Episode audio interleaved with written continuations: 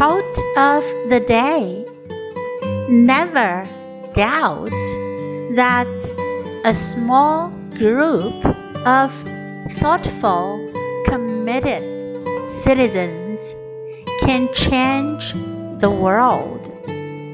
Indeed, it is the only thing that ever has.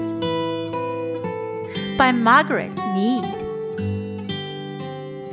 千万不要怀疑，一小群有思想、有奉献精神的公民可以改变世界。事实上，这是唯一曾经做到过的。